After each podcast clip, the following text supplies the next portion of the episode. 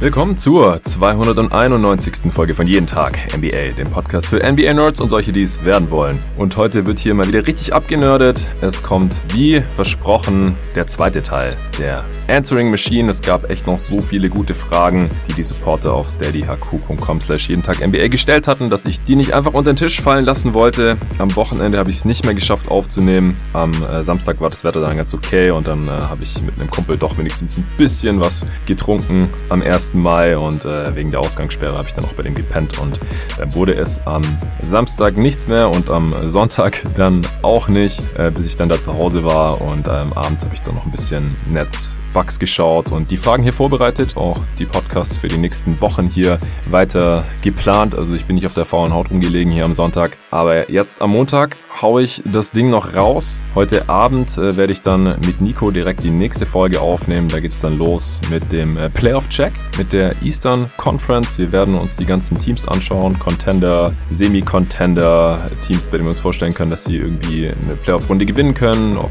dann noch, äh, gibt ja immer noch die große Frage, welche Teams kommen überhaupt in in die Playoffs, wer muss äh, übers Play-In gehen und äh, wen sehen wir da mittlerweile chancenlos. Das äh, wird alles hier in der nächsten Folge besprochen, in der folgenden dann äh, genau das gleiche nochmal mit der Western Conference, auch mit dem Nico. Dann äh, werden die deutschen Spieler in der NBA hier ein bisschen genauer angeschaut, gegen Ende der Woche mit einem Gast zusammen. Und dann am Freitag geht's los mit der großen Vergabe verschiedenster NBA Awards auf die ganze Saison bezogen. Wir fangen dann an mit einem Award, der hier bisher noch gar nicht besprochen wurde, weil es immer ein bisschen schwierig ist, bevor alle Moves abgeschlossen wurden, bevor dann auch die Trade Deadline durch ist. Es geht dann los mit dem Executive of the Year, dem besten Management Front Office Job dieser Saison, also der, der vergangenen Offseason und äh, eben was jetzt noch alles passiert ist mit Trade Deadline, Buyouts und so weiter. Das ist der Plan für diese Woche, also mindestens fünf Pots. Deswegen will ich jetzt auch gar nicht weiter Zeit verlieren. Äh, Shoutouts gibt es dann in der nächsten Folge. Es kamen jetzt noch mal ein paar Supporter dazu übers Wochenende, was mich sehr, sehr freut. Sponsor halt keinen. Deswegen, los geht's mit den Fragen. Wir besprechen heute, was heißt wir? Ich bin alleine wieder solo. Ich bespreche heute den Status von Russell Westbrook, äh, den Körperbau verschiedener NBA-Spieler, was die Toronto Raptors da machen, wie es da weitergehen könnte, welche No-Name-Spieler mir gefallen, welche Spielernamen ich irgendwie interessant oder witzig oder was auch immer finde, meine Lieblingsspielernamen. Äh, dann, wo ich mir Kate Cunningham am besten vorstellen könnte oder wünschen würde. Dann schaue ich mir verschiedene Spielerjahrgänge an. Das hat neulich auf Twitter angefangen und äh, kam jetzt eine Frage zu, zu den Jahrgängen 98, 99 und 2000. Ich sag was zu den Verletzungen der Lakers, erkläre, was das PER ist und dann noch ein paar weitere Fragen. Deswegen los geht's. Dennis Salmeron hat geschrieben, geschrieben, hey Jonathan, wieso wird Westbrook so negativ von dem Casual und auch so manchem Experten gesehen? Er hat natürlich schon einige Würfe gebrickt am Ende eines Spiels, aber als Superstar sollte man auch das Selbstverständnis haben, diese Würfe zu nehmen. Ich habe von einigen Ex-Mitspielern schon gehört, dass Westbrook ein hohes Basketballverständnis hat, der ganz genau sagt, was er von einem will und ein toller Leader ist. Er gibt in jedem Spiel Vollgas und das, obwohl er am Ende seiner Prime ist. Außerdem wird er davor, dafür schon fast gebasht, wenn er seine Triple Doubles holt und bei allen anderen Spielern wird es gefeiert. Natürlich könnte Westbrook immer die richtige Entscheidung treffen, dann wäre er aber LeBron James. Obwohl er individuell alles gewonnen hat und auch immerhin schon einmal in den Finals war, wird Westbrook mir einfach viel zu negativ gesehen. Meiner Meinung nach ist er ein historisch guter Spieler und ein klarer Hall of Famer. Was sagst du dazu? Ja, da fangen wir direkt mit einem Banger an hier in dieser Ausgabe der Answering Machine ist eine sehr interessante Frage, wie ich finde. Also Russell Westbrook ist vielleicht der Spieler, bei dem Talent, also gottgegebene Voraussetzungen, wenn man so will, und der Teamerfolg am weitesten auseinandergehen. Oder auch Dominanz und positiver Impact, wenn man so will, so von, von allen Superstars, wenn man sich das mal so durch den Kopf gehen lässt wahrscheinlich. Also ein sehr, sehr interessanter Case, um erstmal auf einige von Dennis Punkten einzugehen. Historisch guter Spieler, keine Frage, ja. Äh, Hall of Fame sollte als MVP auch safe sein. Ich glaube, bei sowas sollte man grundsätzlich zwischen Fans, also Leuten, die emotional an Spieler oder Teams gebunden sind in der Regel, äh, und dann halt auch entsprechend reagieren und diskutieren und auf der anderen Seite Leuten, die jetzt keine emotionale Bindung dazu haben und das normalerweise dann auch ein bisschen differenzierter betrachten können, das auch tun, also trotzdem Spiele schauen äh, von diesem Spieler oder von diesem Team, jetzt in dem Fall von Westbrook, obwohl sie keine Fans sind, da sollte man äh, unterscheiden, also zwischen quasi neutralen Beobachtern oder annähernd neutralen Beobachtern und Fans. Weil da sehe ich einfach immer und immer wieder, wie die im Fall von Russell Westbrook aneinander geraten und ich kann es auch total nachvollziehen, wenn jemand von Russ begeistert ist. Also der Typ ist wahrscheinlich der athletischste Point Guard, der je gespielt hat und spielt grundsätzlich, wie Bill Simmons mal so schön gesagt hat, als sei er mad at the rim, also sauer auf den Korb. Der geht da ständig in die Zone, vor allem halt in seiner Prime, aber auch jetzt noch und will den Ring prügeln und den Ball da so hart wie möglich reinstopfen. Dazu spielt er halt unglaublich körperlich, sodass zum Beispiel Steve Nash auch mal gesagt hat, wenn äh, du gegen Russ verteidigst, tut dir am nächsten Tag einfach alles weh. Also der Typ ist einfach ein Ein-Mann-Abrissunternehmen auf Point Guard. Ich mag solche Spiele auch mega gerne. Meine Freundin ist genau von einem NBA-Spieler so richtig Fan und das ist auch Russell Westbrook. Und ich denke, das ist auch, weil man seiner Persönlichkeit viel abgewinnen kann, wenn man sich damit beschäftigt, soweit es halt möglich ist, äh, aus der Ferne und als Fan und so. So richtig kennenlernen tut man die Typen ja nie. Man ja bildet sich das immer so ein bisschen ein äh, über Interviews oder irgendwelche Dokus oder man folgt denen auf Instagram oder sowas. Aber im Prinzip, man sieht ja immer von den Spielern nur das, was die einem zeigen wollen. Das darf man nie vergessen. Und ich versuche das sowieso immer ein bisschen auszublenden, weil ich in erster Linie eben Basketball analysieren möchte.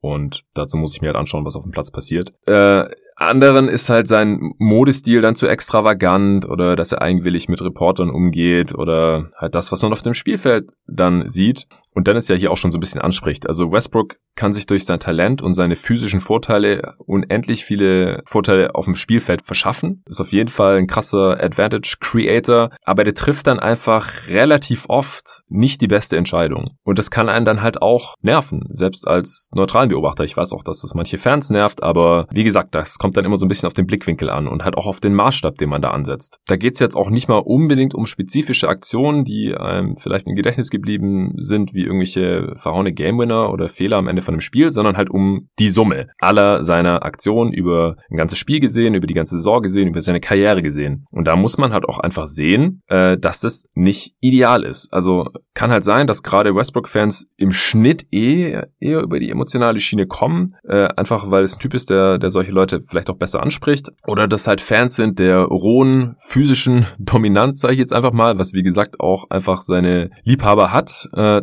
trotzdem sollte man halt auch eingestehen können, dass Westbrook einfach mehr Possessions für seine Zahlen braucht als alle anderen Superstars. Also wirklich alle. Da ist Westbrook wirklich eine krasse Ausnahmeerscheinung mittlerweile über die letzten Jahre. Klar, er hatte auch deutlich überdurchschnittlich effiziente Saisons, zum Beispiel seine MVP-Saison. Deswegen war die ja auch so herausragend. Äh, aber gerade die letzten Jahre sieht das halt einfach überhaupt nicht mehr gut aus. Er ist ineffizient und hilft seinem Team daher mit seinem offensiven Output halt nicht so sehr, wie er es vielleicht eigentlich könnte oder wie der ein oder andere denkt, der sich das nicht so genau anschaut. Und klar hat er ein hohes Basketballverständnis, aber das hat wahrscheinlich jeder Spieler, der es in diese Liga schafft. Ich meine, es ist die verdammte NBA. Man muss Russ da halt schon mit dem Besten seiner Zunft vergleichen und da schneidet er halt, was das angeht, einfach nicht gut ab. Ist toller Leader, will immer gewinnen und so, klar, hinterfrage ich auch überhaupt nicht. Aber auch das trifft halt auf so viele Spieler zu. Und in der absoluten Elite der NBA, und da befindet sich Russ halt, wenn man seinen Fans glaubt, oder da hat er sich auch schon befunden. Ich meine, er ist ein verdammter MVP geworden, auch wenn das strittig war. Ich selber führe es hier immer wieder als Argument oder als Beispiel an, wenn man sich die MVP-Kriterien überlegt, weil die Thunder waren halt einfach kein besonders gutes Team. Die waren kein Contender. Das war klar, dass die in den Playoffs wahrscheinlich nichts gewinnen werden, was ja dann auch so kam. Und äh, für mich persönlich persönlich, ich finde es dann halt komisch, wenn dann auf einmal ein Spieler aus so einem Team MVP werden kann, weil er da halt schalten und balten kann, wie er möchte. Und äh, einfach dann auch die, die Gelegenheit hat oder die Möglichkeit hat, überhaupt solche Zahlen aufzulegen. Aber selbst wenn man sagt, wenn man den Maßstab jetzt nicht bei MVP anlegt, sondern äh, gerade jetzt auch nur noch bei All-Star oder All-NBA oder irgendwas dazwischen. Ich meine, der Typ war letztes Jahr noch All-NBA. Und ich habe auch jetzt wieder in einem ESPN-Podcast einen Case für All-NBA für Russell Westbrook gehört. Und da habe ich auch gedacht, das kann eigentlich nicht sein. Denn wenn man in diesen Sphären einfach den Maßstab anlegt, da schneidet Westbrook einfach nicht gut genug ab, was die Effizienz angeht. Und dann finde ich auch die Aussage, wenn Russ immer die richtige Entscheidung treffen würde, was übrigens überhaupt kein Spieler tut, ich denke, das ist klar, aber sagen wir einfach deutlich öfter die richtige Entscheidung träfe, dann wäre er LeBron James die Aussage finde ich ziemlich treffend. Das ist vielleicht auch für viele gerade das frustrierendste oder frustrierende an Russell Westbrook, dass er wirklich ein etwas kleinerer LeBron sein könnte, weil er einfach ähnliche körperliche Voraussetzungen hat, halt auf seine Position bezogen, wenn er ein ähnliches Spielverständnis mitbringen würde. Also Russ ist ein total faszinierender und historisch guter Basketballer, das ist klar, Hall of Famer auch, füllt den Boxscore wie kein zweiter, ist ja auch der beste Rebounder auf Guard aller Zeiten, ich denke, das steht auch außer Frage. Wir haben halt auch gesehen, ohne Kevin Durant geht vom Teamerfolg her in den Playoffs dann gar nichts mehr, keine einzige Runde mehr gewonnen seither. In Houston musste der komplette Kader umgeworfen werden, also da war er dann auch der zweite Mann hinter, hinter Harden und noch angeschlagen und so. Aber um, um Westbrook irgendwie gewinnbringend einsetzen zu können, musste ja Daryl Morey den ganzen Kader umstrukturieren, äh, was halt auch daran liegt, dass Westbrook nur sein Game kennt, auch jetzt in, in der Late Prime. Ich habe da noch keine großartigen Anpassungen gesehen, wie wir es bei anderen Spielern dann halt sehen mit der Zeit. Was auch an seinem Skillset, ohne nennenswerte Offball-Skills und ohne konstanten Wurf liegt. Das ist dann einfach so, dass die, so ein Spieletyp ohne Ball in der Hand relativ wenig Einfluss nehmen kann in der Offense und in der Defense macht Westbrook leider auch nicht so viel. Aber es liegt halt auch an seinem Mindset. Klar sollte er das Selbstverständnis haben, bestimmte Würfe zu nehmen, aber auch das haben ja viele NBA-Spieler und die Kunst ist es ja dann gerade zu erkennen, wann welche Würfe für wen gut sind, gerade als Point Guard und als Playmaker. Und das sehe ich bei Russ eben einfach zu selten. Das limitiert sein Team und letztlich ja auch ihn selbst. Und krass ist, dass er trotzdem auf über 10 Assists äh, im Schnitt kommt. In äh, suboptimal zusammengestellten Teams auch. Aber er ist halt auch einfach immer noch sehr schwer One-on-One -on -one zu stoppen. Trotzdem jetzt auch mit langsam nachlassender Athletik oder mit Verletzungsproblemen, die er immer wieder hatte. Die Hilfe kommt dann halt und äh, er kann die Kickouts ja auch auf jeden Fall spielen. Das ist nicht das Problem. Der Typ legt ja auch, seit Durant zu den Warriors gewechselt ist, 2016, im Schnitt immer noch ein Triple-Double auf. Über fünf Jahre jetzt.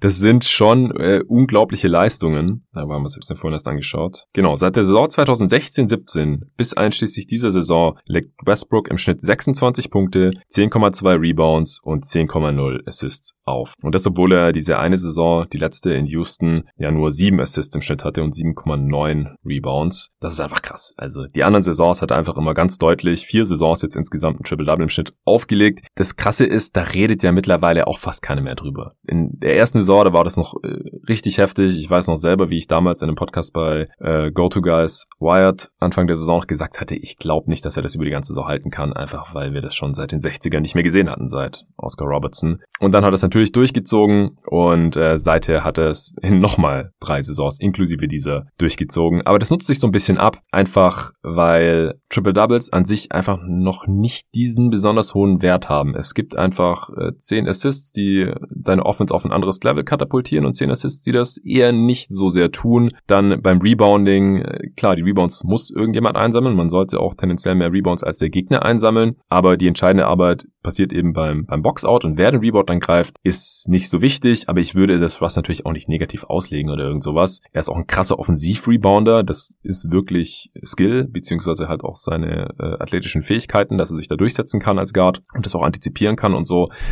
Und äh, bei den Teams von Russell Westbrook ist es ja in der Regel auch von Vorteil, dass er den Rebound greifen kann, egal wer da jetzt ausgeboxt hat, und dann halt auch direkt in Transition gehen kann, denn da ist er auch schwerer zu stoppen als im, im Halbfeld. Ja, ich komme aber so langsam ein bisschen vom Thema ab, äh, beziehungsweise ich wollte gar nicht in so viele verschiedene Richtungen gehen. Wir sind immer noch bei der ersten Frage. Äh, ich wollte noch ein bisschen über ja Westbrook, wie er sich jetzt eben gerade so gemacht hat in dieser Saison, beziehungsweise wie er sich halt auch nicht wirklich verändert als Spielertyp sprechen ja, wie gesagt, Westbrook äh, legt aktuell wieder ein Triple-Double im Schnitt auf. Gleichzeitig sind die Wizards diese Saison statistisch gesehen immer noch besser, wenn Westbrook gar nicht auf dem Feld steht. Erkennt ihr die Diskrepanz? Also, das ist schon heftig. Das muss man sich mal, mal geben. Also, damit ein Team in der Regular Season erfolgreichen Basketball mit Westbrook auf dem Feld spielen kann, also im Schnitt mehr Punkte als der Gegner macht, ganz simpel ausgedrückt, müssen ganz bestimmte Kriterien erfüllt sein ich denke, das ist mittlerweile einfach offensichtlich geworden. Russ muss machen, muss machen dürfen, was er will. Äh, daneben braucht man viel Shooting und Spacing für, für seine Drives eben, weil er da am gefährlichsten ist. Äh, Defense muss für ihn mitarbeiten und das ist halt natürlich diese Saison bei den Wizards äh, wieder nicht gegeben. Äh, ja, im März und April spielt er jetzt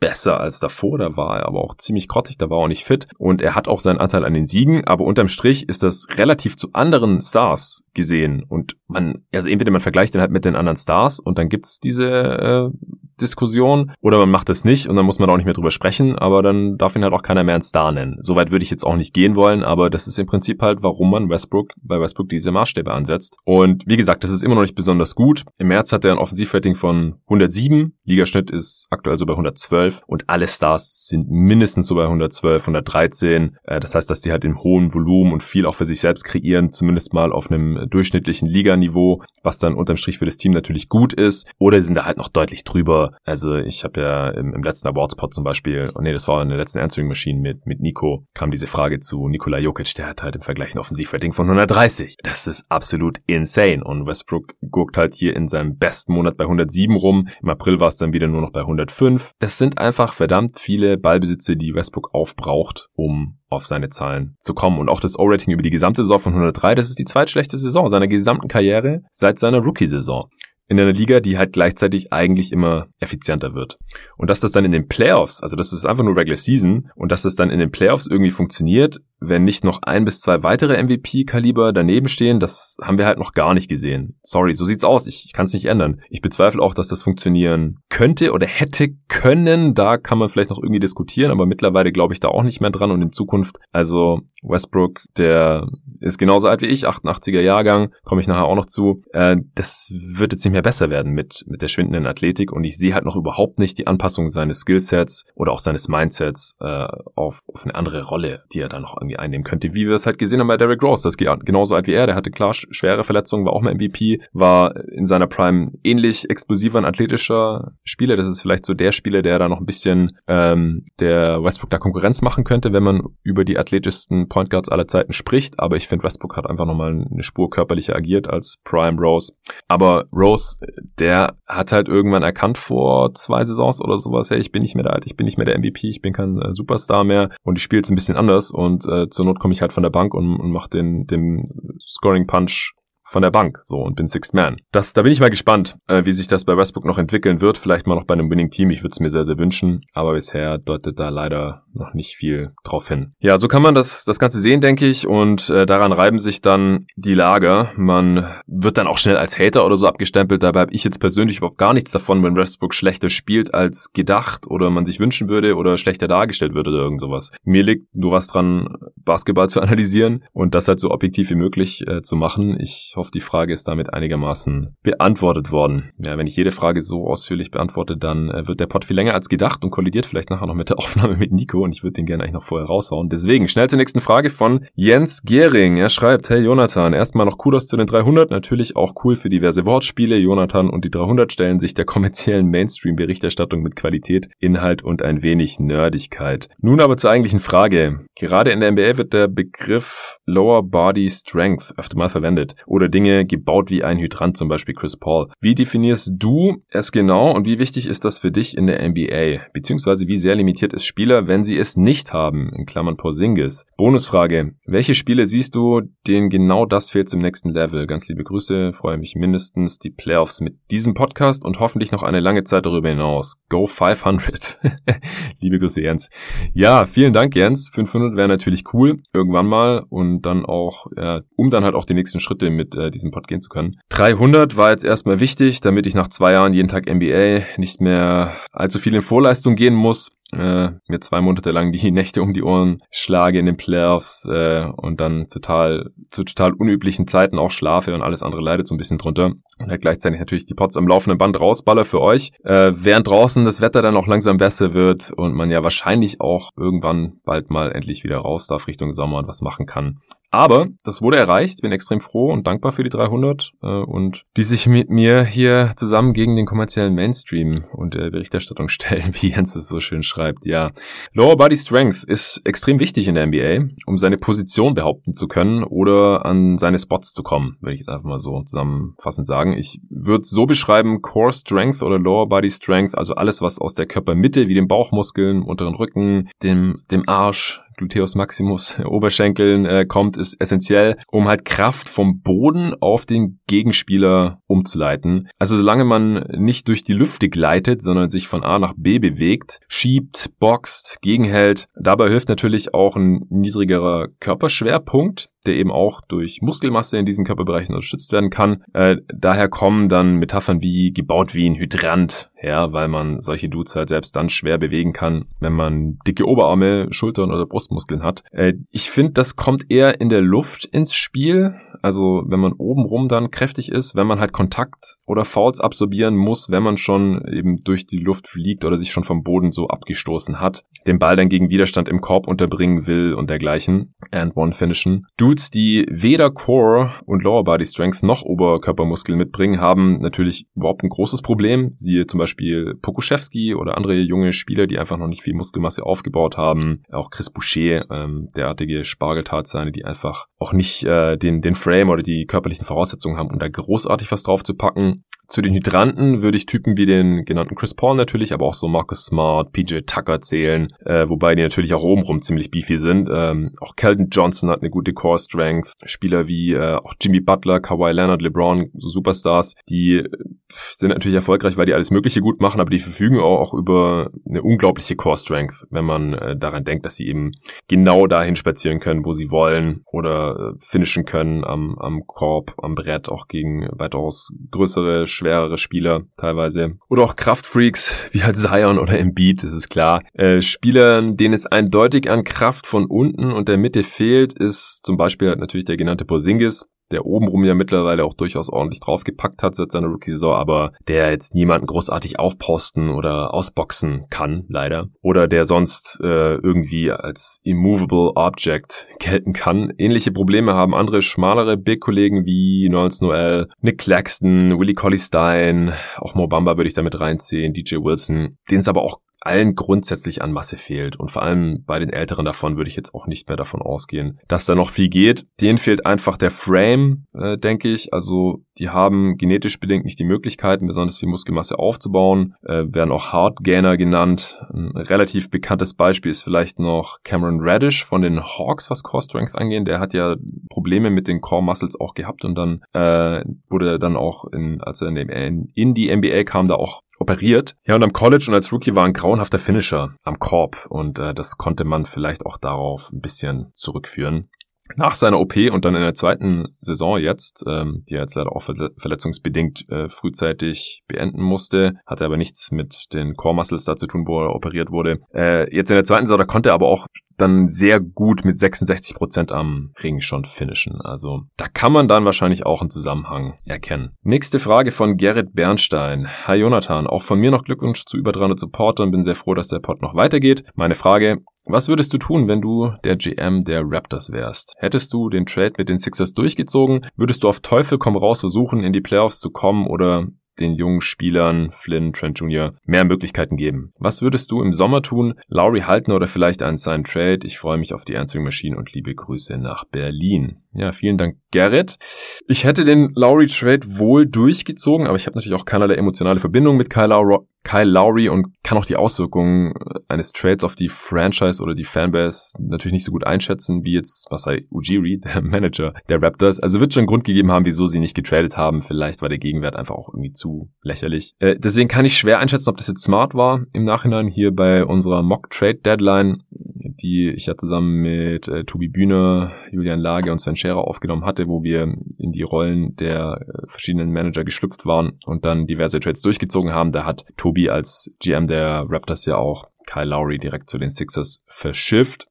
Wie das jetzt alles zusammenpasst, das habe ich ja auch schon in, in einem in dem einen oder anderen Pod angedeutet. Das ja verstehe ich auch nicht so ganz. Also Lowry dann zu behalten, auch Cam Birch noch reinzuholen als Veteran Starting Center äh, und jetzt irgendwie vielleicht doch noch das Play-in-Tournament zu verpassen. Das äh, müssen wir mal noch sehen, ob sie es noch reinschaffen. Ähm, ich denke immer noch, dass mit diesem Roster das Play-In natürlich sinnvoller ist und ich halte die Raptors eigentlich auch für gut genug und denke auch, dass man dann im Play-In-Tournament hätte oder im Play-In-Tournament auch gute Chancen hätte, das zu gewinnen und noch in die Playoffs reinzukommen und dann will wahrscheinlich immer noch keiner unbedingt gegen diese Raptors spielen in der ersten Runde von äh, Nets oder Sixers, vielleicht auch Bucks.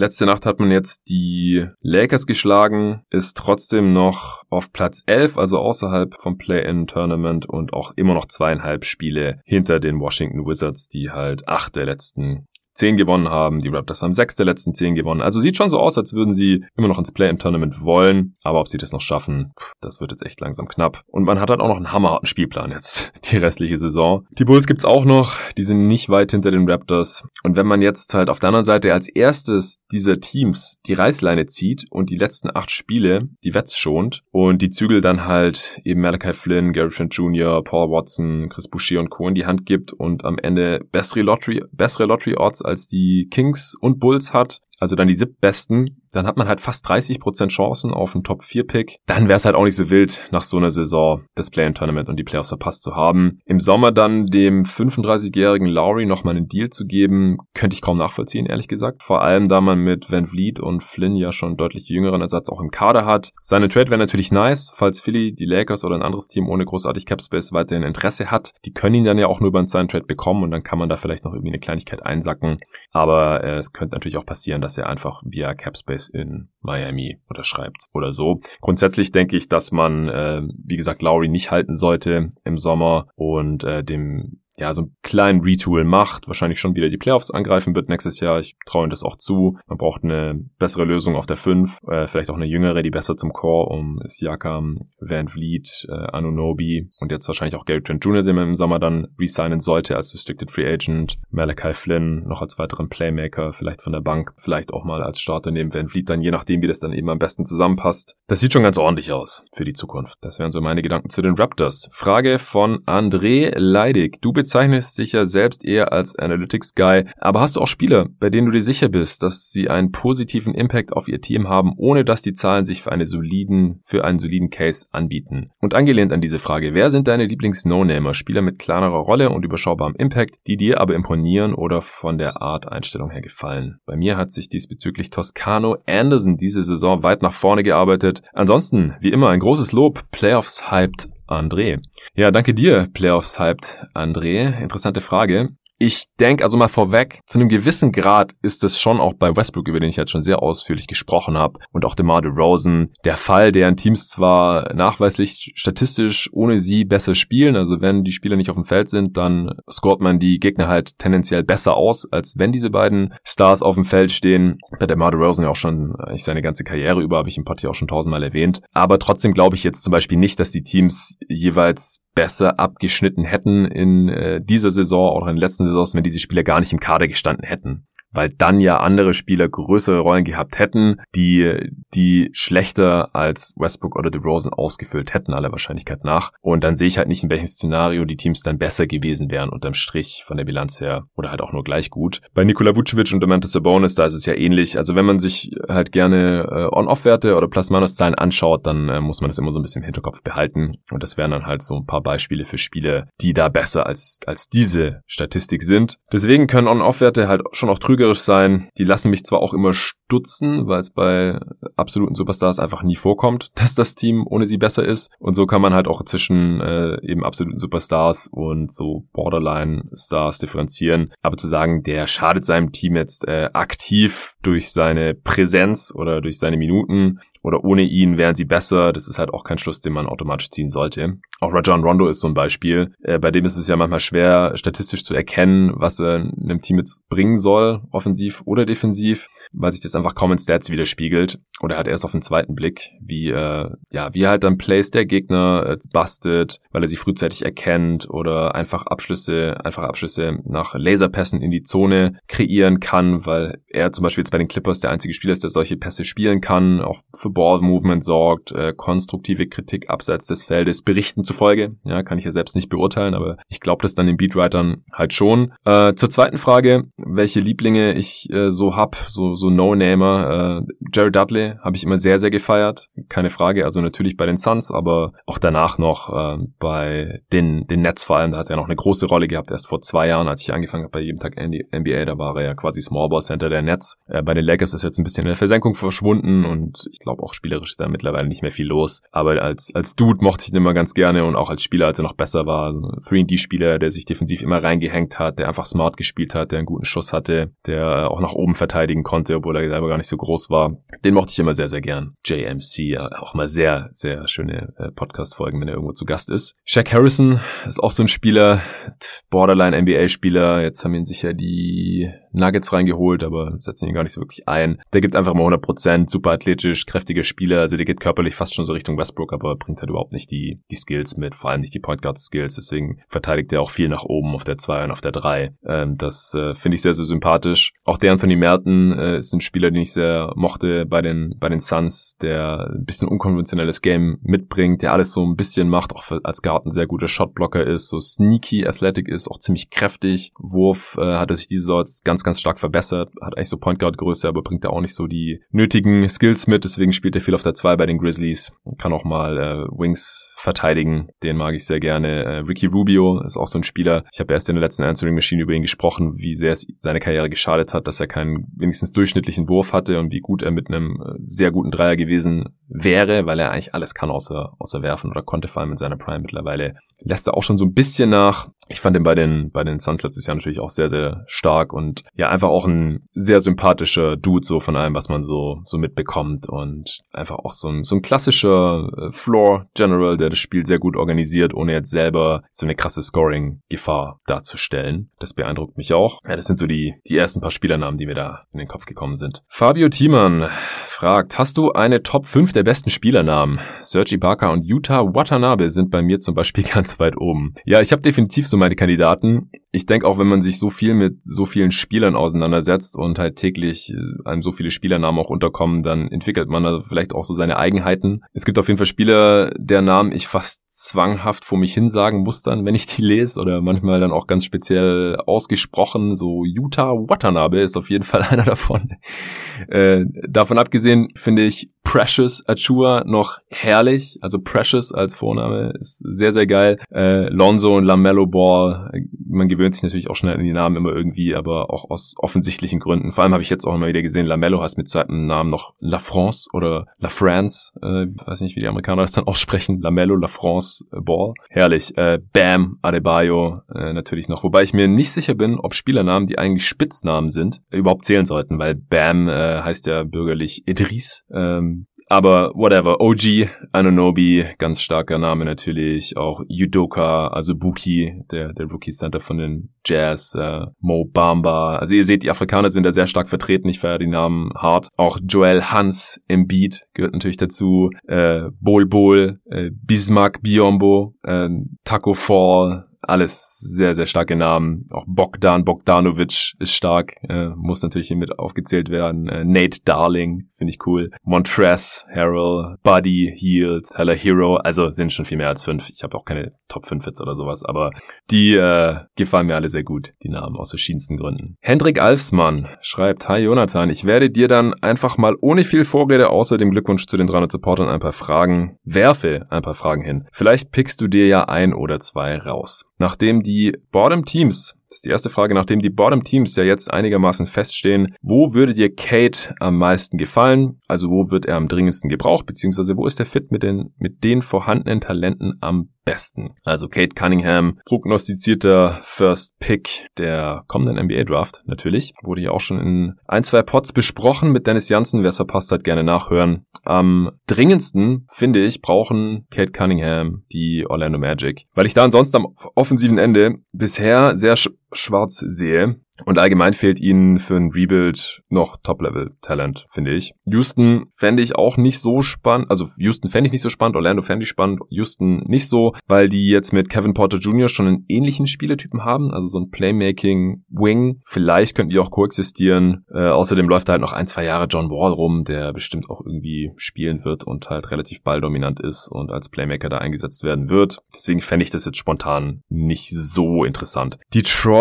neben Killian Hayes wäre möglich. Ich denke, die brauchen auch noch Top-Level-Talent. Oklahoma City wäre auch richtig nice, neben äh, Poku, SGA und Lou Dort. Äh, und vor allem ging Kate Cunningham ja auch in Oklahoma ans College. Das würde irgendwie passen. Das wäre irgendwie ein sehr, sehr interessanter, un unkonventioneller Kern um Poku, SGA, Dort und Cunningham. Über Minnesota habe ich erst in der letzten Folge Answering Machine ausführlich gesprochen. Äh, Kate Cunningham kann natürlich jedes Team gut gebrauchen. Es ist halt so ein generational Talent. Ich glaube auch vom Skillset würde der fast überall reinpassen. Aber Orlando braucht ihn am dringendsten und OKC fände ich, glaube ich, am spannendsten. Nächste Frage von Hendrik. Neulich ging ja auf NBA Twitter Deutschland die besten Starting Fives nach Jahrgängen rum. Wenn man sich die drei jüngsten Jahrgänge mit ausreichend Spielermaterial anschaut, also 98, 99, 2000, welchen davon siehst du in fünf Jahren am stärksten? Also 98 sieht schon richtig stark aus. Die haben äh, mit Trey Young, Shea Gilgis Alexander, Jason Tatum, Michael Porter Jr. und DeAndre Ayton schon ordentlich Star Power bzw. Star Upside. Dahinter kommt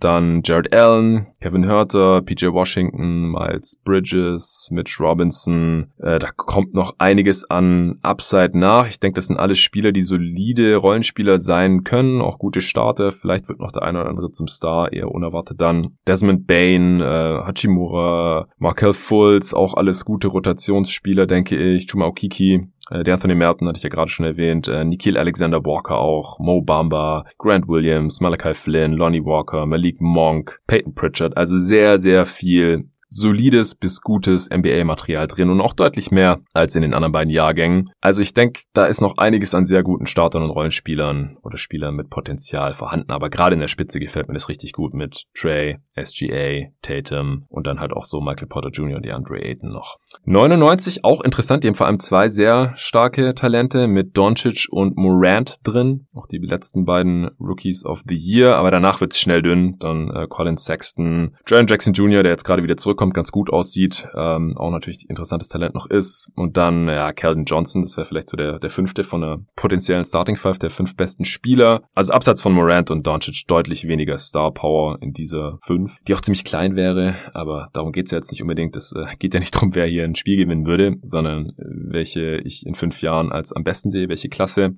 Die Klasse hat jetzt natürlich auch ein Jahr weniger Zeit, sich zu beweisen äh, und da fehlt es im Vergleich mit 99 dann schon noch einfach an Talent. Also es gibt noch Ludor und Gary Trent Jr., die man hier noch in die beste fünf mit reinziehen könnte, statt Kelton Johnson oder so. Dann gibt's noch Cam Reddish, Wendell Cutter Jr., Marvin Bagley, alles so Spieler, die relativ große Löcher noch in ihrem Game haben oder ständig verletzt sind oder die die hohen Erwartungen bisher einfach nicht erfüllen konnten, wo schon noch irgendwie Potenzial da ist. Nick Claxton, Sadiq Bay und Emmanuel Quickly sind noch sehr gutes Rollenspielertalent, denke ich, oder Startertalent. Dann gibt's noch äh, Xavier Tillman, Anthony Simons, Romeo Langford, ja, also dieses Niveau. Aber wie gesagt, 98 finde ich sowohl in der Spitze, also nicht was die Top 2 angeht, da könnte man sicher irgendwie diskutieren. Äh, Trey, SGA, Tatum, ja gut, sind halt drei Spieler, äh, aber ist wahrscheinlich schon besser als Morant und Doncic, wobei Doncic halt ganz klar das äh, vielversprechendste Talent ist von diesen beiden Jahrgängen. Dann nehmen wir noch den 2000er mit rein. Da gibt's äh, natürlich Zion, der alles andere überstrahlt, aber danach wird's auch schnell dünn. Äh, Halliburton, Darius Garland, RJ Barrett und als fünften Spieler müsste man dann wahrscheinlich schon äh, vielleicht noch ein Big mit reinnehmen und Yaka Okongu oder so.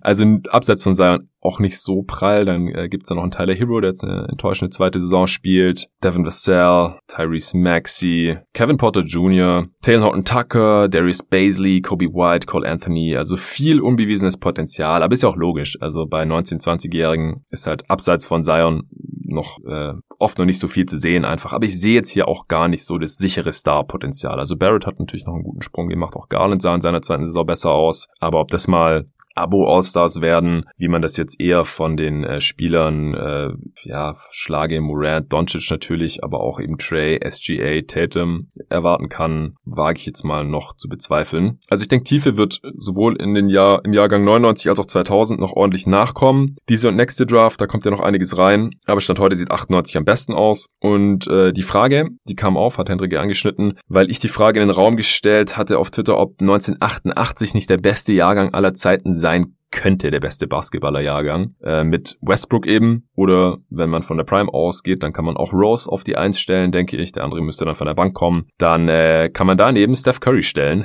Daneben dann Kevin Durant auf der Drei. Also allein Curry und Durant ist halt schon eins der besten Duos von von allen Jahrgängen. Also so starke Duos sieht man sonst echt selten und passt halt auch sehr gut mit dem Shooting dann neben Rose oder Westbrook. Dann äh, auf der 4 und 5 kann man Kevin Love und Brook Lopez hinstellen. Also viel besser schießende Bigs gibt's halt auch nicht in der Liga-Historie. Lopez kann den Ring beschützen und ausboxen. Äh, Love kann rebounden oder Westbrook äh, sammelt die Rebounds ein, geht direkt in Transition. Äh, Steph KD spacen halt und scoren irgendwie off und on Ball, wie sich halt anbietet. Das können beide ja auch sehr gut und haben sie schon bewiesen. Von der Bank Cam dann noch äh, der Andre Jordan. Für Lopez könnte der reinkommen, dann für vertikales Spacing sorgen, bisschen athletischere äh, Rim Protection, Rebounding. Äh, Gallinari und Eric Gordon so als Scoring Punches von der Bank, Sixth Man Kandidaten quasi und dann mit Batum und äh, Thaddeus Young noch so Allrounder Defender Dudes. Patrick Beverly als defensive Pest, also wirklich dagegen halten kann, hat sich dann so herausgestellt im Laufe dieser Twitter-Diskussion eigentlich nur der Jahrgang von 1963, also schon älteres Semester, selbst mein Vater ist ein jüngerer Jahrgang. Und äh, da ist natürlich Michael Jordan drin, Charles Barkley, Carl Malone oder Hakim Olajuwon und äh, Joe Dumars könnte man dann noch so in die Starting Five mit reinpacken. Und der, der Frontcourt ist halt richtig übel mit Barkley, Malone und Olajuwon und dann noch mit Michael Jordan dazu. Das ist schon richtig nice an beiden Enden des Feldes. Und von der Bank dann noch ähm, Chris Mullins, Charles Oakley, Detlef Schrempf, äh, Jeff Hornacek, AC Green, Terry Porter. Das wäre schon auch ein sehr, sehr starkes Team vom Jahrgang her. yeah. Das noch als kurzer Exkurs. Letzte Frage von Hendrik, die ich gemacht habe nach dem Embiid-Wurf gegen Phoenix. Was ist der greatest miss all time? Also ich muss sagen, ich habe da jetzt nicht irgendwie eine Stunde verbracht und äh, irgendwie recherchiert oder sowas, sondern einfach aufgeschrieben, was mir direkt in den Kopf geschossen ist. Natürlich Conleys Dreier in Spiel 7 der ersten Runde letztes Jahr. Das war sehr krass, weil wenn er drin gewesen wäre, dann hätte Utah einfach die Playoff-Serie gewonnen und nicht Denver. Und äh, ja, ein Buzzerbeater am Ende von Spiel 7 als potenzieller Gamewinner, das ist immer heftig und dass der da nicht reingeht, das war ja auch so ein ja relativ tiefer Heave Dreier äh, irgendwo zwischen Dreierlinie und Mittellinie, wenn ich mich gerade richtig erinnere und der war ja auch fast drin. Also, der war heftig. Dann äh, muss ich hier natürlich immer an Kobe's Airball denken. 2010 Conference, Western Conference Finals äh, und den Tip-In von Meta World Peace, als Phoenix das letzte Mal in den Playoffs war. Übrigens so, äh, we are back, ja, nach elf Jahren. Und nicht nur so irgendwo unten auf Platz 8 am Rumpimmeln, sondern nee, Phoenix steht auf Platz 1 im Westen und in der Liga. Stand heute, 3. Mai 2021. Wer hätte das gedacht? Ja, jetzt gerade gleich auf mit den Utah Jazz, 46 Siege bei 18 Niederlagen. Aber die Suns haben die Jazz dreimal geschlagen diese Saison. Und deswegen sind sie jetzt auf Platz 1 im Westen und in der NBA. Keine Ahnung, ob sie es halten können. Ich habe es ja bezweifelt in der letzten, im letzten äh, Western Conference Power Ranking, weil die Jazz einfach so einen leichten Spielplan haben. Bei den Suns äh, ist es einigermaßen happig, aber ja, die Jazz, die sind gerade auch angeschlagen. Also in dem Spiel jetzt gegen die Suns im direkten Duell am Freitag. Da mussten sie auch auf Conley und Mitchell verzichten. Ist natürlich übel, wenn der äh, gesamte Backcourt, Starting Backcourt da quasi ausfällt. Und mal sehen, äh, wie die Jazz jetzt diese Saison zu Ende bringen. Aber wäre natürlich heftig, wenn sie nach so langer Zeit, in dem der sie die gesamte Liga angeführt haben, von der Bilanz her, vom Netrating her tun sie es auch immer noch, dann äh, doch noch hinter die Suns fallen würden. Nächste Frage von Wosch Kosidowski. Hast du schon von NBA Top Shot gehört? Falls ja, wie ist deine Meinung dazu und bist du dabei? Ja, natürlich habe ich schon davon gehört. Also ich weiß grob, was es ist. Also quasi online Trading Cards, nur dass es halt nicht Bilder sind, sondern Highlights von Spielern in Videoform und die kann man halt käuflich erwerben in so Packs. Man weiß nicht, was drin ist und äh, kann die dann halt weiter traden und die steigen dann auch teilweise sehr, sehr ordentlich im Wert. Äh, vielleicht gibt's dazu bald hier bei Jeden Tag NBA mal eine extra Folge, weil Kumpels von mir, von früher vom Unibasketball in Tübingen, äh, da früh ziemlich am Start sind und äh, auch mit Twitch-Streams und sowas. Also im Gegensatz zu mir sind die da am Start und wenn ich über sowas spreche, dann äh, natürlich nur, wenn ich selber da Ahnung von hab oder ich hole mir jemanden rein, der es hat. Deswegen stay tuned. Äh, ich weiß gerade nicht wirklich, wo ich es unterbringen soll und das ist ja auch echt ein eher zeitloses Thema. Auf der anderen Seite ist es natürlich gerade ziemlich hot. Mal schauen, vielleicht kriege ich es während der Playoffs noch irgendwo unter und solange erstmal Shoutout an Jonas und Benny an dieser Stelle. Ähm, von Marius Neumann kam noch die Frage, Moin Jonathan, könnte der Ausfall von LeBron den Lakers eventuell sogar geholfen haben? Klar sind sie auf Rang 5 gepurzelt, aber LeBron konnte jetzt dadurch seine Offseason nachholen. Waren ja nur 72 Tage Pause nach den Finals und die restlichen Lakers haben ordentlich Spielpraxis und Selbstvertrauen durch den Stretch gesammelt. Ich glaube, LeBron könnte schon wieder spielen, kennt seinen Körper aber am besten und bringt sich physisch psychisch und physisch schon in den Playoff-Modus. Die Sache mit AD sieht meiner Meinung nach kritischer aus. Ich frage mich, ob es Spiele gibt, in denen er sich mal nicht irgendwo abtasten muss, ob noch alles heile ist. Liebe Grüße. Ja, die Frage kam natürlich am Freitag und damit bevor, äh, ich glaube, die kam sogar erst am Samstag, aber egal, die kam auf jeden Fall bevor LeBron wieder sein Spiel gemacht hat gegen die Sacramento Kings, das sie verloren haben und auch gegen die Raptors letzte Nacht, wo LeBron dann auch irgendwann im vierten Viertel nicht mehr weitergespielt hat, weil er Schmerzen hatte in seinem seinem ledierten Knöchel. Kann sein, dass es den Lakers vielleicht sogar geholfen hat. Ist halt die Frage, ob sie jetzt nicht doch noch das Play zocken müssen. Und spätestens dann haben die Verletzungen halt eher nicht geholfen, denn in ein bis zwei Spielen kann in der NBA natürlich einiges passieren, vor allem wenn man überhaupt nicht eingespielt ist. Also muss halt auch sehen, dass äh, LeBron noch gar nicht mit Andre Drummond zum Beispiel zusammen gespielt hat. Und sie stehen jetzt halt Stand heute auf Platz 6, aber haben dieselbe Bilanz wie die Portland Trailblazers. Die Lakers haben auch die letzten drei Spiele verloren, auch nur drei der letzten zehn gewonnen. Und wenn sie jetzt dann halt auf sieben abfallen sollten, und sie haben dieselbe Bilanz wie die Mavs auch übrigens aktuell, da entscheidet dann übrigens, wenn drei Teams dieselbe Bilanz haben, wer seine Division gewonnen hat. Und da stehen gerade die Mavs in der Southwest ganz oben. Die Lakers natürlich nicht in der Pacific, denn die Clippers und die Suns sind vor ihnen und die Blazers in der Northwest auch nicht, denn die Nuggets und die Jazz sind natürlich vor ihnen. Deswegen die Mavs aktuell an 5 mit 36, 28 dahinter die Lakers mit derselben Bilanz und an 7 die Blazers. Also das wird noch richtig, richtig spannend und natürlich hat LeBron sich dann letzte Nacht auch direkt darüber aufgeregt, was es mit diesem Play-in-Tournament überhaupt soll.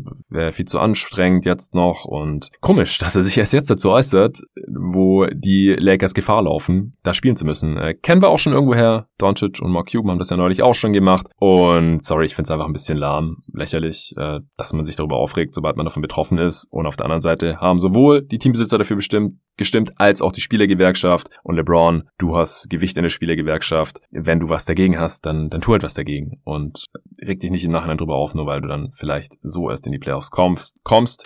Also wenn die Lakers da irgendwie unbeschadet durchkommen und am Ende in den Playoffs landen, äh, ist eigentlich egal, ob sie dann noch 5, 6 oder 7 übers Play-In dann irgendwie erst in den Playoffs landen. Im Worst Case wahrscheinlich auf 8, dass sie ganz rausfallen. Das kann ich mir im besten Willen nicht vorstellen. Äh, dann kann es sein, dass es ihnen irgendwie was gebracht haben könnte. Aber offensichtlich ist LeBron immer noch nicht richtig fit und das würde mir hier die größten Sorgen bereiten. Auch bei AD diese Soft-Tissue-Verletzungen, also Muskeln, Bänder, solche Sachen Sachen. Äh, bei ihm ist ja die Wade. Das äh, kann einfach langwierig sein. Man weiß nie genau, wann das vorbei ist. Und äh, Knöchel und Wade braucht man natürlich auch bei jeder Bewegung im Basketball. Deswegen äh, muss man muss man einfach abwarten. Ich glaube auch nicht, dass es LeBron jetzt großartig geschadet hat, wenn er halt wieder fit wird. Dann wird es wahrscheinlich schon äh, positiv gewesen sein für ihn, dass er jetzt hier einen guten Monat Pause hatte, glaube ich. Natürlich äh, ist damit das Heimrecht in den Playoffs flöten gegangen und natürlich auch sein MVP-Case aller spätestens. Und äh, das wollte er wahrscheinlich beides verhindern. Das hat jetzt nicht geklappt und daher kann man natürlich auch die guten Seiten sehen. Aber ich will jetzt gerne erstmal sehen, ob und dass AD und LeBron wieder fit werden, weil sonst ist das alles überhaupt nichts wert. Gary Scholl